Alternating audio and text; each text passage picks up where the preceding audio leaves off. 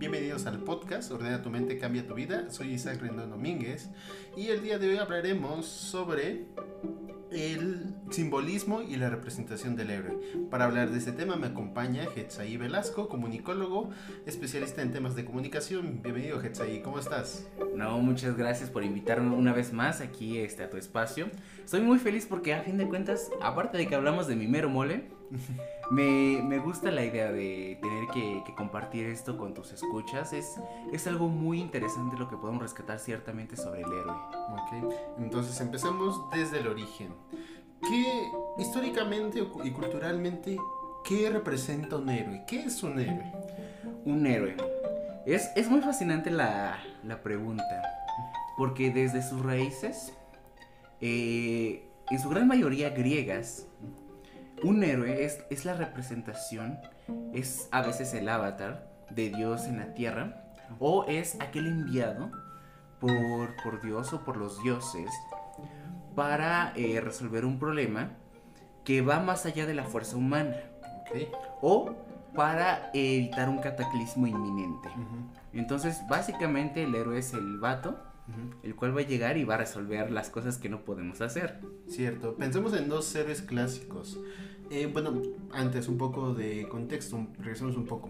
La idea de este podcast es hablar precisamente de la figura de un héroe, de lo que simboliza, de lo que implica, porque esta figura culturalmente en los últimos 10 años ha representado algo que ha cambiado nuestra forma de entender el mundo. A través de los, de los héroes vemos ahora los defectos del hombre y a través de los héroes cumplimos nuestras fantasías. Por eso este tema creo que es muy importante, porque no solo no solo se puede ver en el mundo del entretenimiento, creo que es una figura que ha trascendido y lo podemos encontrar en, básicamente en cualquier lugar. Por ejemplo, bueno, retomando lo que mencionaba, pensemos en dos héroes clásicos, ¿no? Perseo y Hércules. ¿Qué simbolizan estos dos héroes para ti? ¿Qué significa cada uno de ellos?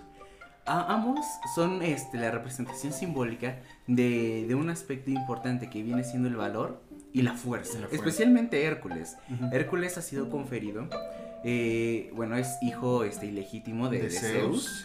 No, no le crean a Disney, es ilegítimo. Es ilegítimo, y, sí. Y este, él, digamos, por estos roces que tuvo este, con, con Hera, pues hubieron ahí unas problemáticas que ocasionaron que él tuviera que cumplir 12 tareas porque entre cosa y cosa... Eh, Hércules o, Heracles, como antes era conocido, eh, acabó con la vida de su mujer y sus hijos.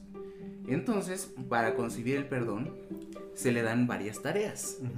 Eh, entre ellas, pues, este, eh, matar al león de Nemera, este, robar unas manzanas muy preciadas, sacar a Cerbero de los infiernos. y, nos damos cuenta que gran parte de esta construcción heroica que, tiene Hércules no va a resolver un problema o no va a salvar el día, sino que busca la redención, busca que, se le perdonen sus pecados, que se le perdone la falta de haber asesinado a su esposa y a su hija. Entonces aquí viene un, concepto muy importante que es la representación mítica o el mito, a fin de cuentas. Eh, varios académicos, por ahí uno que yo recuerdo, el doctor Julio Amador Beck, eh, en una conferencia sobre imaginarios y mitos, establece que el mito es la forma, eh, a veces narrativa, por la cual el ser humano da sentido a las cosas que no tienen sentido. ¿A qué se refiere esto? Muchas veces a lo largo de nuestra historia hemos tratado de atribuir cosas a un aspecto divino. Cierto, para explicar ciertos fenómenos, ¿no? como en nuestra cultura prehispánica, donde las deidades no son estos entes que generan o producen algo, sino más bien son en sí los elementos, ¿no? como Tlaloc no es un ser que genera la lluvia, Tlaloc es la lluvia. Y dar una explicación lógica a esto sin información ni el conocimiento adecuado es difícil, ¿no? No puedes saber qué es la lluvia en, ese momento de la historia. Eh, exactamente, gracias a nuestro avance científico, pues sabemos que la lluvia tiene que ver eh, con un ciclo del agua precisamente en el cual pues el agua se evapora, se condensa, da forma a varias nubes, las nubes pues van adquieren ciertas características hasta que finalmente se da la precipitación y el agua regresa a, a, la tierra en forma de lluvia. Y en este caso los héroes cumplirían esta fantasía o este ideal de, de un tipo de persona, ¿no? Por ejemplo, eh, Hércules en el colectivo piensas en Hércules como este superhéroe antiguo, un superhéroe griego que ayuda y salva y protege a las personas. Pero cuando entiendes la, la naturaleza realmente de Hércules, te das cuenta de que no era eso, era, era más como un acto personal y egoísta para superarse a sí mismo. Exactamente, Hércules fue concebido con super fuerza, pero esa super fuerza solamente sirvió para que asesinara a su esposa e hijos, por el capricho de Hera, gracias a que efectivamente Zeus pues se encontraba pues digamos deambulando por ahí brincando, era un picaflor para era pronto. un mujeriego, sí. Eh, y, y, entonces pues Hera no le gustaba esto Ok. y, y decidió pues es- eh, manipular a, a Hércules para que finalmente matara a, esta mujer y matara a sus hijos. Pero mientras eh, va concretando su viaje, Hércules va teniendo diferentes tipos de, de relaciones carnales con hombres y mujeres. Es decir, hablamos de que Hércules también es bisexual. Si hacemos una comparativa con la película de Disney, ese Hércules no tiene nada que ver No. con el de la mitología Con el mito griego original, Exactamente, ajá. ¿por qué? Porque resulta que eh, en Disney te dicen que Hércules para empezar es heterosexual. ¿Por qué? Porque se enamora de Megara. Y además, pues no anda de, de picaflor o mujeriego como su padre. No, se ve un hombre fiel, de hogareño. Efectivamente. Y, y aparte era un hijo amado. Porque ahí Hera y Zeus, que por cierto Hera no es su legítima madre, Cierto.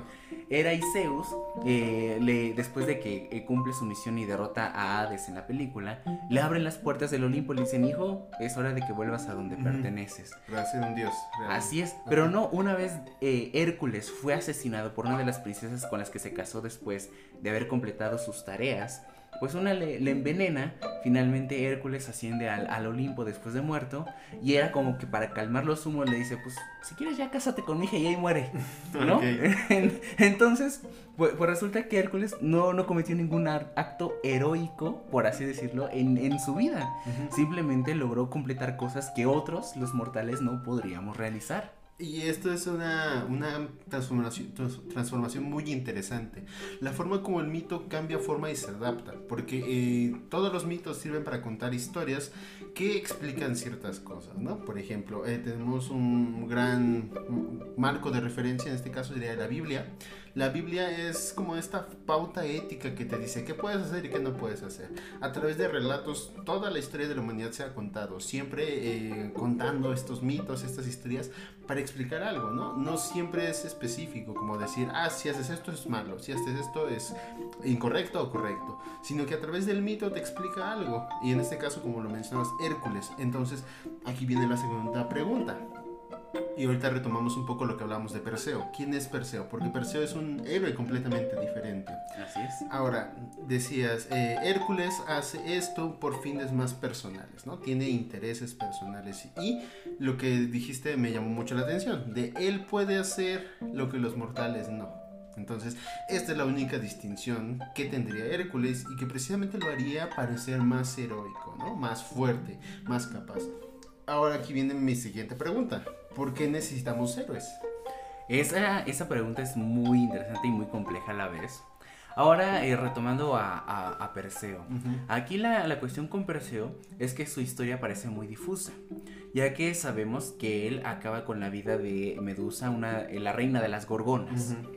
Eh, resulta entonces que para empezar esta construcción hay que entender por qué lo hace. Ujú. ¿no? Perseo en este caso sí es un hombre normal, sí es un hombre mortal, Ujú. pero se le confirió el poder de los dioses a través de sus armas, especialmente el escudo con el cual logra reflejar la mirada de, de Medusa Ok. y logra este, acabar Sí. con, con esta criatura.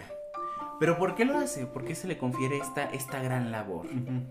Muchos relatos dicen que fue precisamente para eh, eliminar a la reina de las gorgonas, porque pues andaba haciendo su desastre, andaba por ahí convirtiendo a la gente en la piedra, y sí, eso hace. Pero resulta que esta eh, gorgona fue en algún momento una sirvienta de la diosa Atenea que fue convertida en gorgona porque eh, esta sirvienta tuvo relaciones con Poseidón. Ok. A Atenea no le gustó eso. Y la transformó. Y la transformó en, en- precisamente en Medusa, en una gorgona. Ok. Eh, entonces, ¿por qué va, va a realizar este acto Perseo? Muchos relatos dicen que Atenea se lo encomendó. Otros dicen que fue, que fue Zeus. Ok. Pero si partimos de que Atenea se lo encomendó, aquí significa algo, que si bien Teseo eh, va a realizar algo por, por pacto o por petición de los dioses mismos, eh, Perseo es ingenuo. Porque no le cuestiona a su diosa. ¿o ¿Qué No le vas a cues- cuestionar a tu diosa para Sí. empezar, no? Él, él dice, no, no, no, este. Tampoco cuestiona sus motivaciones, ¿no? Tiene una idea, tiene una misión, que en este caso es matar a la gorgona. Ajá. No cuestiona su misión. En efecto. Entonces, no cuestiona la misión porque viene de la mismísima diosa Atenea. Ujú. ¿Qué la voy a andar cuestionando a mi diosa? Para empezar, ¿no? Ella tiene la razón, yo soy un simple mortal. Y entonces, ante ese aspecto pasivo e ingenuo, pues acata la orden y mata a, a, a- a la gorgona. Y, y te das cuenta que entonces, a raíz de esta pelea o disputa que hubo a través del amorío que tenía con Poseidón, esta sirvienta, pues parece que entonces Atenea lo hizo por mero capricho. Exacto. Así como de ya la transformé. Pero como que no me satisfizo el hecho de que sea un monstruo ahora, voy a mandarla a matar. Ok. Y todo con, como lo, si lo describes así, el mito pierde mucha fuerza. Mm, Uno pensaría que es el acto noble. Si ves esta representación de Perseo en, en el cine, por ejemplo, Perseo siempre es un hombre cuya motivación es la justicia. Digamos que no es la, el interés personal de una diosa, sino su interés es la justicia, lo correcto, proteger a otras personas. Y ahí es donde Ujú. viene la parte más curiosa de esto, porque como dices, no es honorable como tal en todo sentido. Pero resulta que sí es honorable. ¿Por qué? Porque estamos hablando de la cosmovisión griega. Se le encomendó, por orden de la diosa Atenea a Teseo, una tarea. Para empezar, Dios contacta con un mortal. Entonces, algo debe tener este mortal. Para, para cumplir la, la tarea de los dioses. Entonces, Teseo se, se- Perseo, perdón, se le recuerda eh, por, por una seña precisamente porque se le encomendó un dios. Ujú. La cumplió. Entonces, sí tiene honor, pero dada la cosmovisión que se cuenta de los relatos griegos. Ujú. Podemos tener aquí, eso es un aspecto muy importante, porque conforme avanza eh, el tiempo, los mitos se van perdiendo, otros se van rescatando y otros se van reinterpretando. Exacto. Lo que da lugar a algo conocido como mitos modernos. Exacto. Y esta reinterpretación es creo que algo muy actual, algo que podemos ver en los últimos años, incluso en el último siglo, sobre la figura del héroe. Cuando escuchamos héroe, inmediatamente nuestro nuestra andamiaje cultural nos envía eso, ¿no? Vemos un tipo con capa, no precisamente Superman, pero lo vemos. Eh, el simbolismo del héroe creo que surge como una necesidad de de entender o de dar esta característica de divino, de fuerza, de, de fuerte, de poderoso a una entidad más grande. Siento que los seres humanos siempre necesitamos esta, esta sensación, más bien necesitamos completar el significado. Somos seres en esencia muy frágiles, podemos rompernos algo fácilmente, podemos morir. Y como en la antigüedad, los seres humanos siempre hemos creído que existen seres más poderosos, ¿no? Y es algo que, que valoramos mucho los seres humanos, que alguien destaque, que alguien sea más fuerte. E inevitablemente, por más individualistas que nos sintamos, siempre tenemos que poner nuestra fe, devoción o nuestra confianza en alguien más. Inevitablemente tenemos que tener líderes, alguien que nos guíe, una guía moral, una guía ética o un ejemplo de lo que debería ser. Y este es un problema muy grande, a mi parecer, en esta época, por el tipo de personas que toman este manto de héroe, por decirlo así. Primero, sí, Sí, sí, ¿quieres sí, mencionar claro, ahí, ahí fíjate, e- es una problemática que mencionas muy correctamente porque estamos hablando precisamente de quiénes son los encargados o, o quiénes son esas personas que generan estos nuevos héroes o qué tipo de personas toman el manto de héroes. Es in- interesantísimo lo que mencionas porque antes, digamos, de, de la gran mayoría de los conflictos surgían a partir de las creencias religiosas. Ujú. Posteriormente, cuando los conflictos se intensificaron y llegamos a la Primera Guerra Mundial, aquí no había una cuestión meramente religiosa. Antes la había, era. Dios contra el mundo, ¿no? Sin embargo, ahora ya no era tanto, era un conflicto entre naciones, conflictos políticos. Entonces, empiezan a surgir otro tipo, eh, tipo de héroes a partir de ciertos eh, mecanismos o de ciertas virtudes que otros héroes del pasado tenían. Cierto. y que fueron relatados en su momento en diferentes mitos, ya sea en los egipcios, los griegos, nórdicos, etc.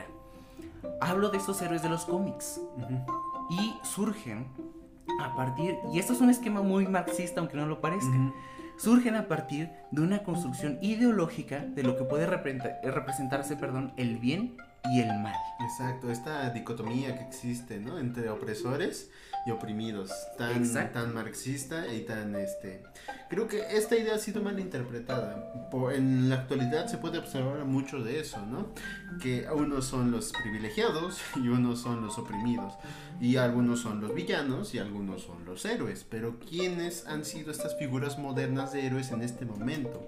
Eh, yo, con, bueno, complementando con lo que mencionabas, como, ¿por qué necesitamos un héroe? Necesitamos esta figura o esta deidad o este individuo que sea una guía, un líder, yo creo, para alguien pensemos en los héroes que existen en nuestra cultura, ¿no? ¿A quién nombramos, quién damos este nombre de héroe? Tenemos, creo que dos grandes bloques. El bloque cultural, a nivel de consumo y entretenimiento, y el bloque a nivel social o a través de los movimientos sociales, ¿no? Como, ¿quién, pensarías que es un héroe a nivel de movimientos sociales? ¿Quién te viene a la mente? Fíjate, a mí no, no me consta luego tanto en los aspectos este, sociopolíticos, pero uno de los, podría decirse, héroes representativos sobre estos esquemas sociopolíticos podría ser el Che Guevara. no es uno de, ah, no es uno de, digamos, de, de, mis rasgos favoritos, pero es que lo que logra en vida a partir del contexto en el cual se encuentra Cuba, pues dices, oye, o sea, este hombre de, de verdad dedicó su, su vida, dedicó gran parte de su esfuerzo a, a mantener una Cuba este, digna. O sea, no digamos estable, porque ya las repercusiones este, son, son, variadas, ¿no? Sí. no una Cuba digna. Una Cuba este, muy representativa. En este caso, pues el Che Guevara, a partir precisamente de esas eh, ideas, de esos esfuerzos que ha realizado, pues mucha gente lo toma como un ídolo de revolución. Entonces, como, mito que, puede pasar, es más, ya no como mito, sino como un, una parte de un imaginario realizado, las personas en la oposición de poder, o mejor dicho, oponiéndose al poder, toman un manto pues netamente de revolución o, de revuelta. Entonces, gran parte de esos emblemas, y especialmente allegados al socialismo y al comunismo, pues tienen que ver con la figura de, del Che Guevara. Crear figuras. Y lo dijiste bien, un mito, porque si nos ponemos a analizar y entender quién era este individuo, encontramos que hizo cosas de verdad despreciables, ¿no? Como ser humano, te, das cuenta de que efectivamente la, moralidad es una ambigüedad que todos estamos dispuestos a quebrar de acuerdo a los ideales o, utopías que queramos ver realizadas. Eso es algo muy, muy interesante porque como digo, estos nuevos héroes, ya sea los de los cómics o, muy modernamente de estas películas de, ya sea de DC o, de Marvel, eh, tienen que ver con esta idea de, salvaguardar los intereses de algunos, ¿no? En particular.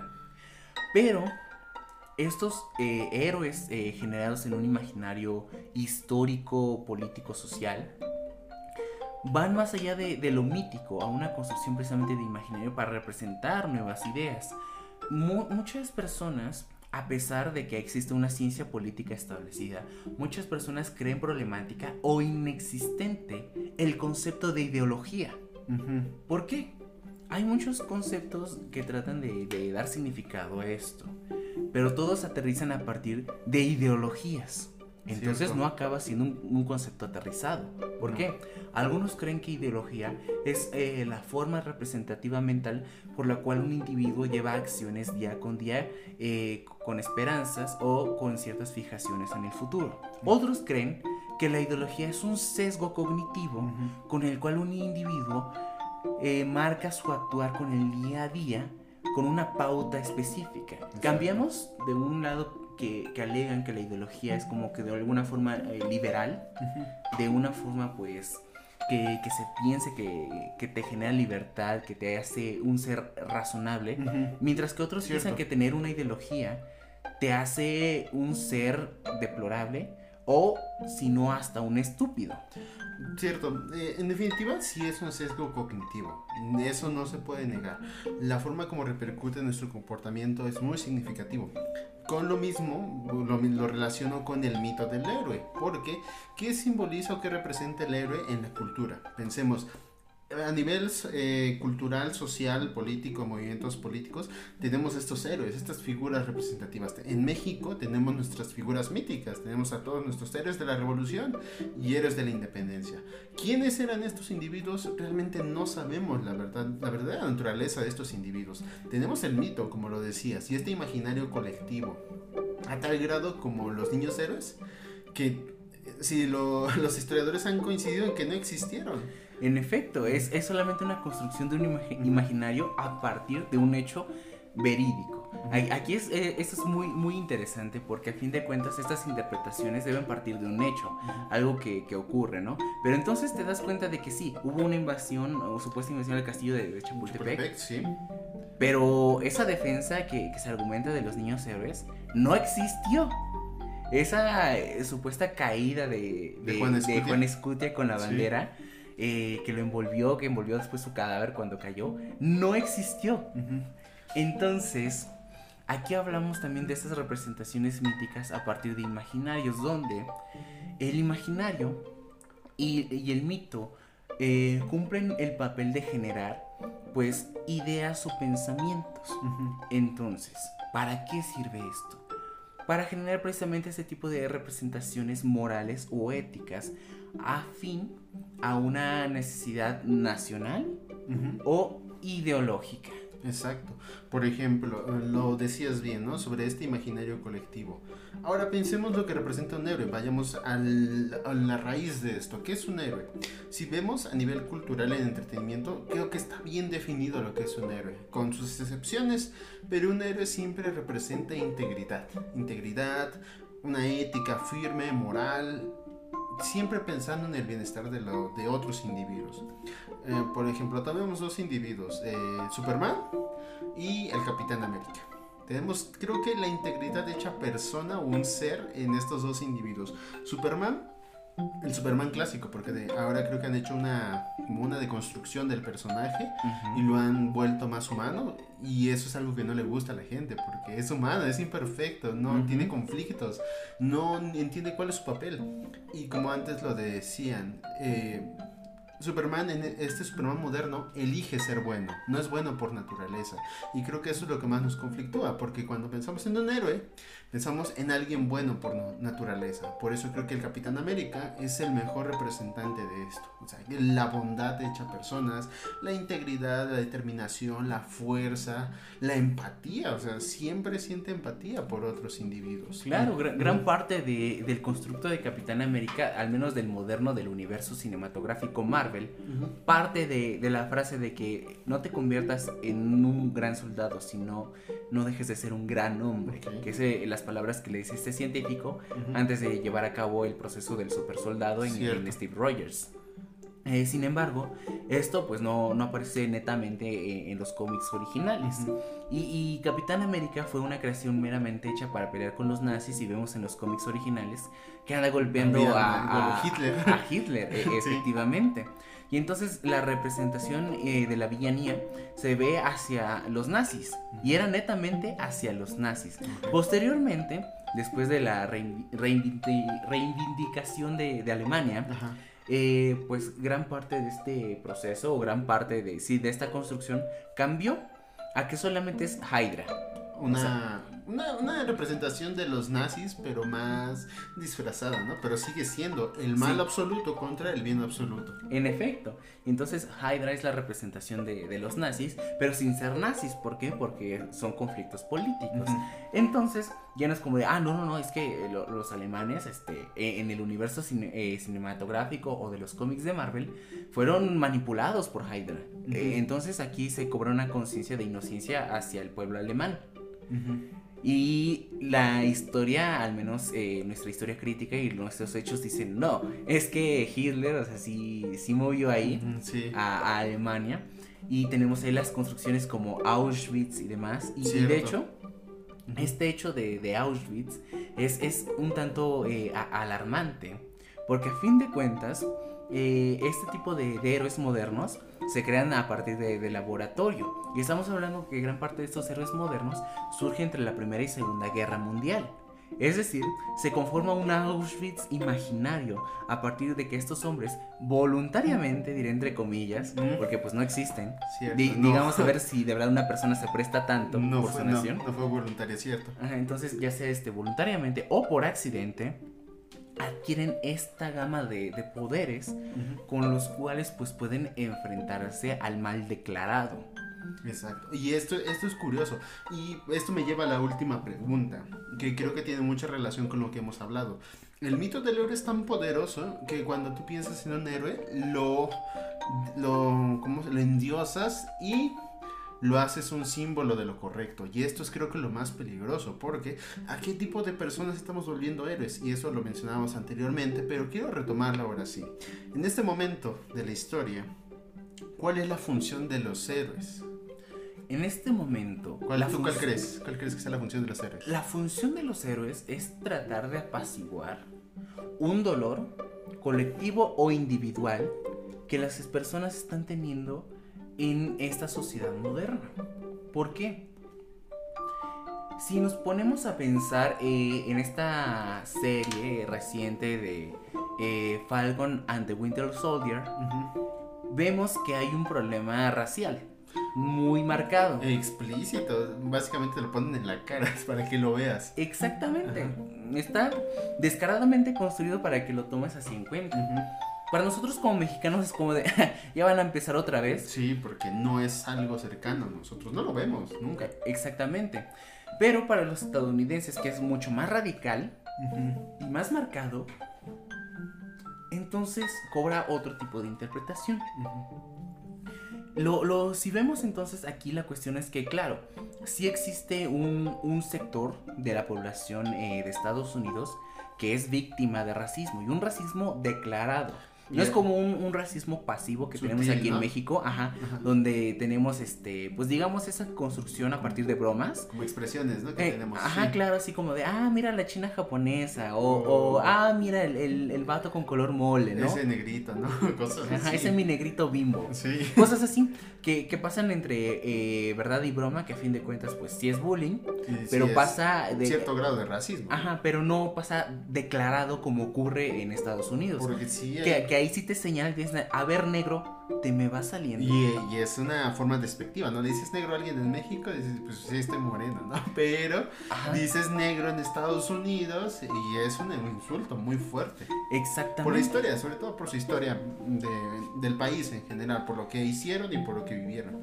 Exactamente. A- a- incluso después de, de su revolución, eh, perdón, de su independencia en Estados Unidos, aún vivían con esclavos. ¿Quiénes eran los esclavos? Los, Los negros. negros. En la supuesta tierra de libertad. ¿Mm? Y entonces lle- llega la guerra civil, la auténtica, no la de Marvel, sino la auténtica guerra civil, donde Sí. se separa el norte y el sur. Ajá. Y empiezan a, a- a discutir precisamente diciendo, no, es que no se les puede dar derecho a, a las personas de color, no se les puede dar derecho a, No, la- no a los negros". consideraban humanos, eran como Efectivamente. ganado, ¿no? Más o menos. Exactamente, los consideraban ganado. No es muy diferente también a la visión que tenían, por ejemplo, los alemanes sobre esta construcción del perfectismo humano.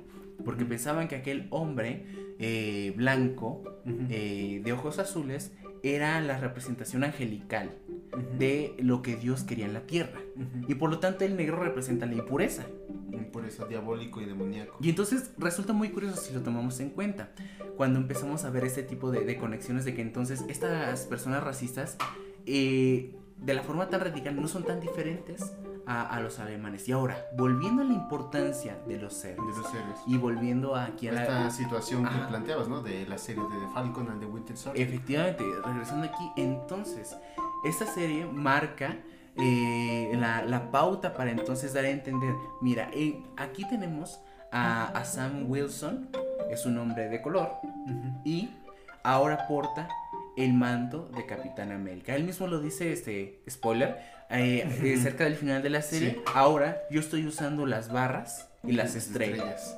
O sea, la representación de América, la tierra de la libertad. Ahora es afroamericano. Ajá, e incluso hace apenas unas eh, dos o una semana, no recuerdo bien, hubo una pelea, eh, una tendencia precisamente porque ahora hay un nuevo Capitán América, pero que es de la comunidad LGBT.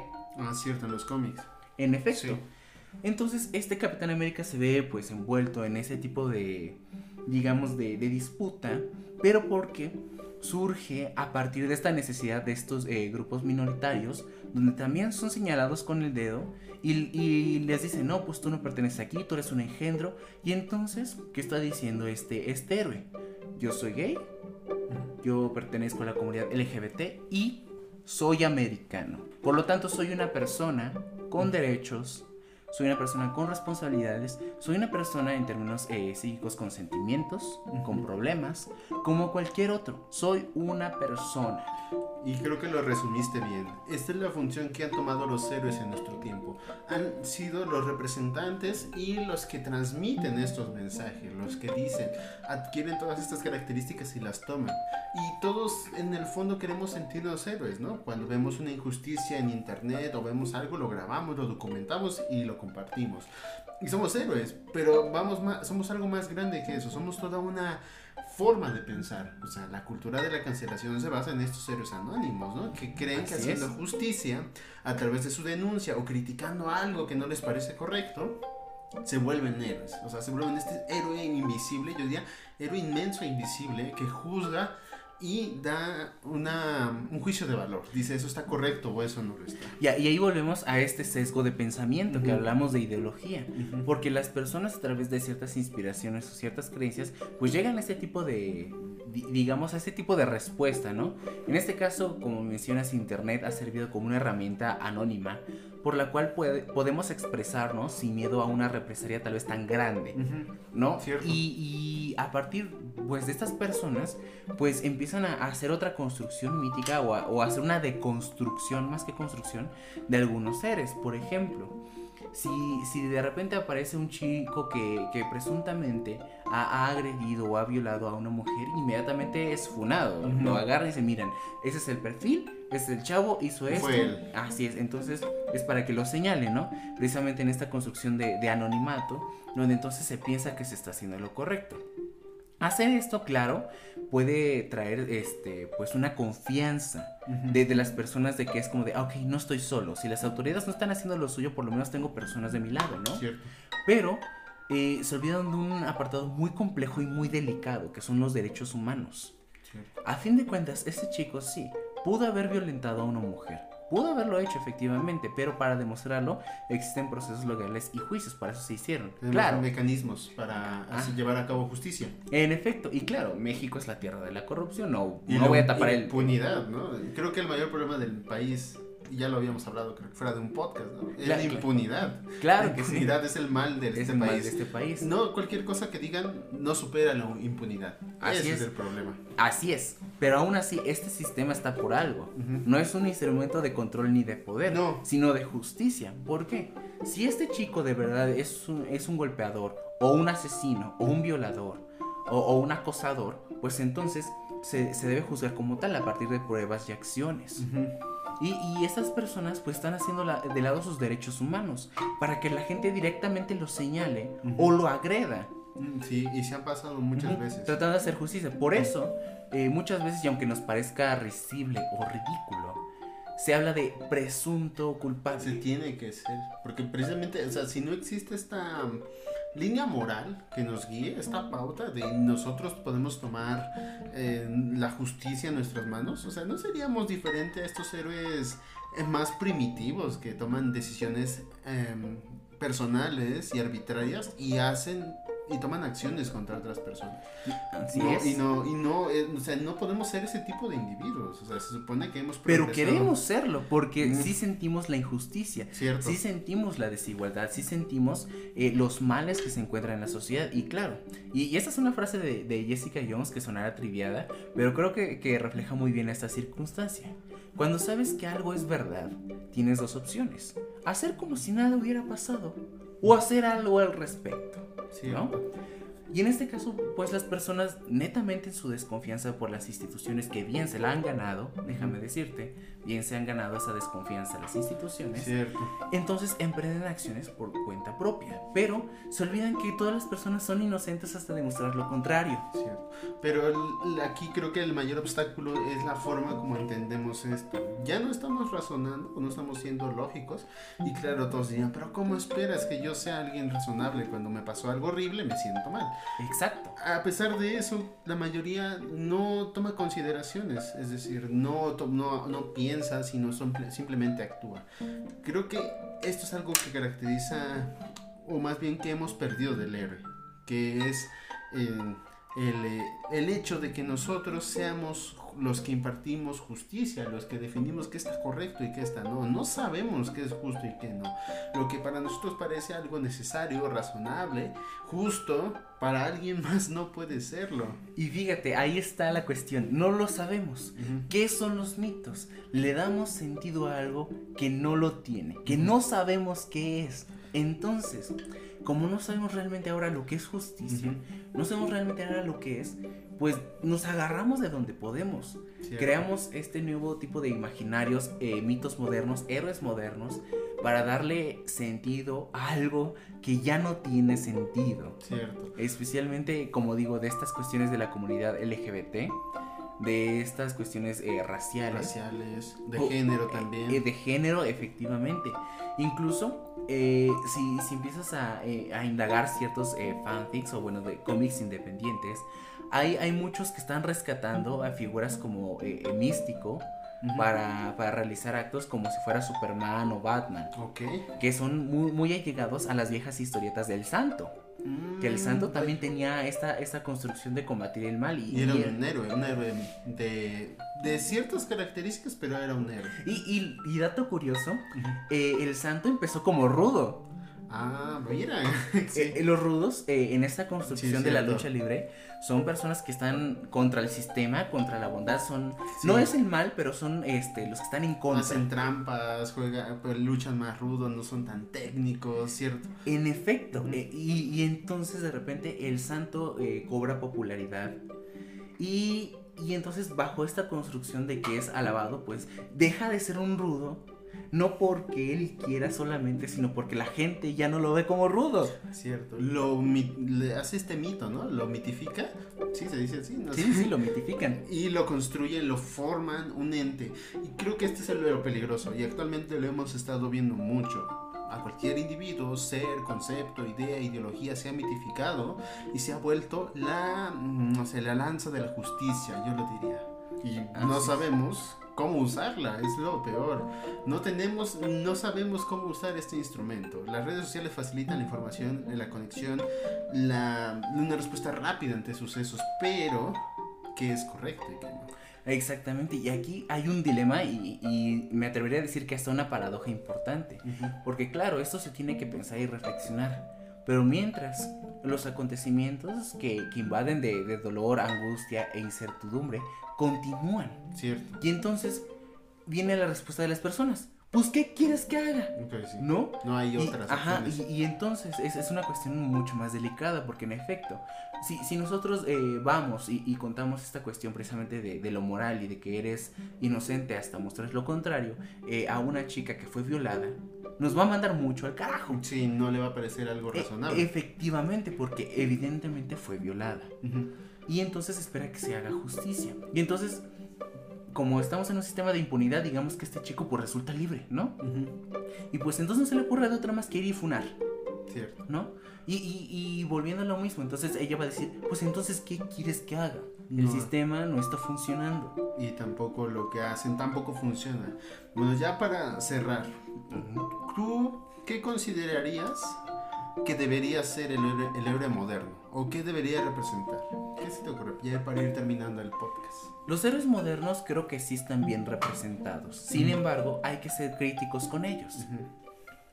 Me refiero precisamente a esta necesidad por la cual entonces entender que, como hablábamos en un podcast pasado, cuando te venden esta ideología perfecta, esta ideología de que todo lo soluciona, cuidado, porque es más un mecanismo de manipulación que una verdad certera. Cierto. Porque te afecta a partir de, tus malas experiencias, a partir de lo que sientes, pero entonces como dejas que te afecte, dejas de ser eh, racional.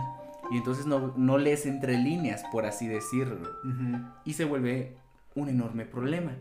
Porque hay que hacer la, la crítica de lo que simboliza entonces. Porque, por poner un ejemplo, eh, hace unos meses cuando se hizo esta manifestación de, de las chicas de, de pañuelo verde, hubo un personaje que llamaron la reinota. se lanzaron eh, eh, bombas de, de gas hacia las, las chicas. Sí. Y esta chica agarró la bomba y se fue corriendo con ella. Y, y- y todo internet, no solamente esos grupos, sino todo internet, la aplaudieron. Y También le hicieron memes. Y le hicieron memes. Sí. Y, y- y el hashtag y- me siento seguro, segura con la reinota. Porque precisamente ella realizó esta, esta acción, ¿no? Sí. Y entonces, claro, es, es ejemplar. Es, eh, y de hecho yo me atrevo a decir, es increíble que, que haya una persona de tan buen corazón a- al, al decir, va, yo, no, no como si cargara un estandarte, pero es como si fuera el sacrificio. Si yo me sacrifico por ustedes, chicas, para que continúen la manifestación por lo que creemos y lo que queremos conseguir. Pero eh, entonces a través de esta construcción que se hace, no sabemos quién es esta chica. Y, y ni sabremos porque pues va a estar protegida precisamente para que no se haga este tipo de identificación porque dependiendo de las ideologías puede caer ciertos tipos de, de ataques o demás, pero bueno, eso es, eso es otro tema. Lo, lo aquí importante es, eh, resaltar este hecho de que entonces ¿qui- quién es esta chica para los que la conocen, entonces no, no saben si, si es este digamos tan, tan buena mujer, tan mala mujer, ¿a qué me refiero? Porque Porque podría, podría haber precisamente a- cargar, eh, haber cargado ese estandarte de, de sacrificio, de inmolación por el bien de las demás. Pero lo hace con su familia, lo, lo hace con, con sus seres queridos, Ujú. ha agredido a alguien, no lo ha hecho, ha hecho bullying, no lo hecho. Y puede ser todo esto insignificante, a fin de cuentas, por ese tan eh, acto tan altruista que logró realizar. Sí. Pero aún así, ¿qué tal si esta mujer después es identificada y se vuelve parte de, de un movimiento político, con fines precisamente políticos, Políticos. digamos en este ámbito de campaña? Muchas veces ha ocurrido esto con Exacto. ciertos individuos, ciertas Exacto. personas. Porque lo que conocemos de esta persona es el mito, no conocemos a la persona. Exactamente, entonces, ¿qué tal si eh, llegan y le dicen, oye, te vamos a dar un buen de lana porque este es este, de parte de nuestro partido? Y a lo mejor ella viene de familia humilde. Y, y entonces las opiniones van a variar. Porque muchos se van a sentir traicionados. Otros van a alabarla todavía más.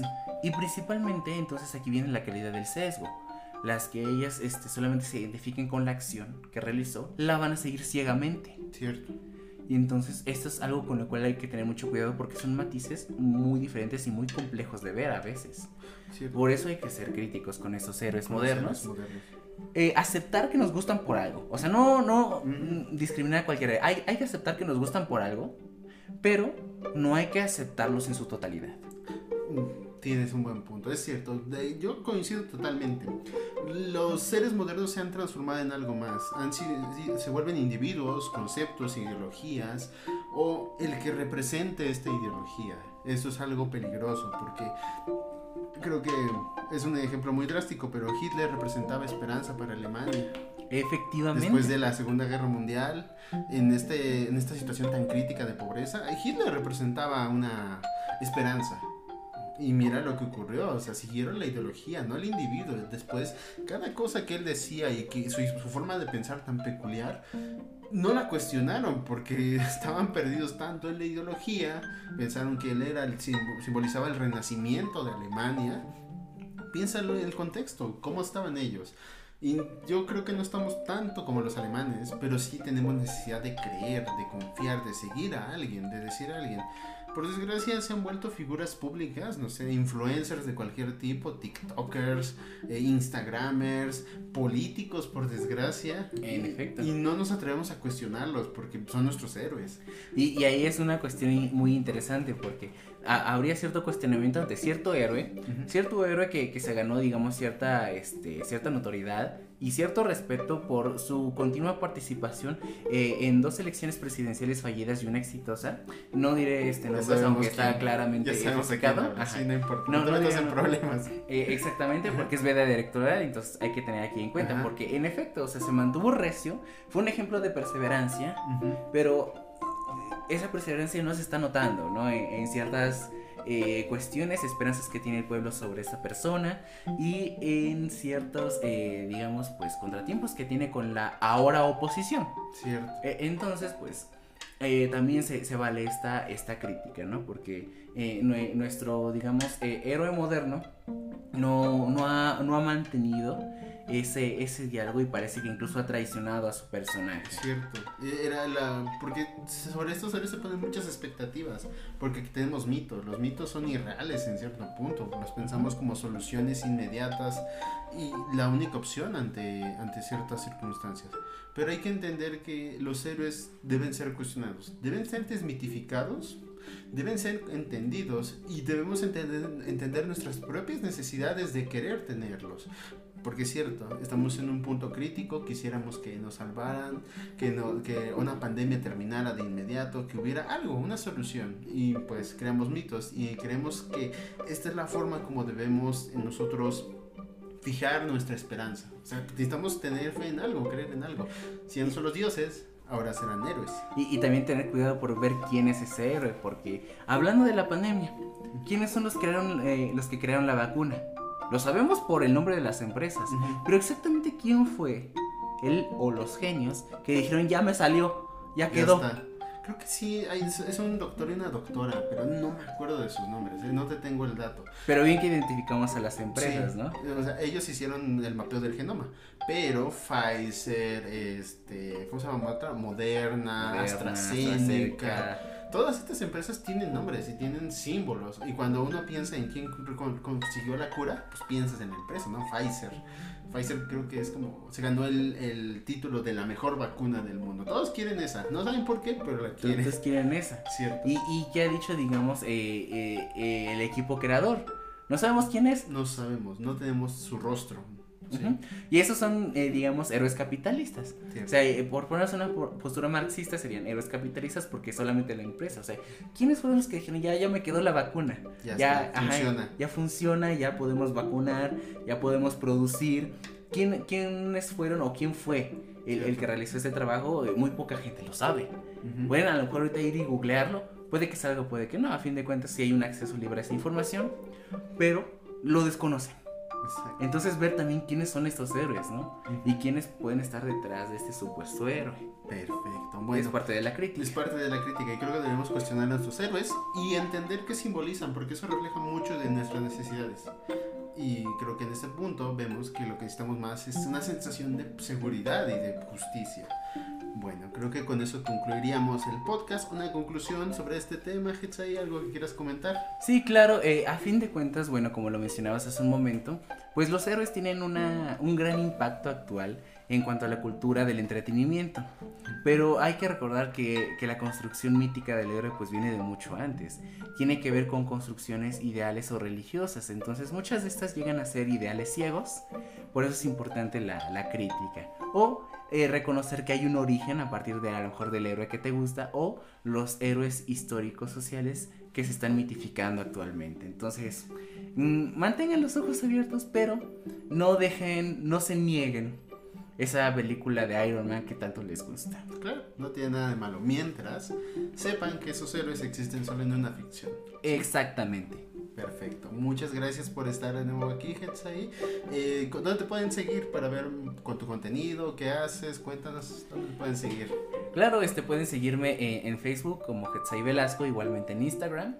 Eh, yo igualmente eh, ando trabajando con el grupo de investigación de la Finisterra, donde investigamos industrias creativas. Mucho de esto tiene que ver con mitos del héroe, mitos modernos y como digo, industrias creativas que vienen siendo videojuegos, anime, muchas cosas de esas raras y frikis que, que, a muchos luego no les llama la atención, pero llegan a ser interesantes. Perfecto. Bueno, entonces ya saben dónde pueden seguirlo.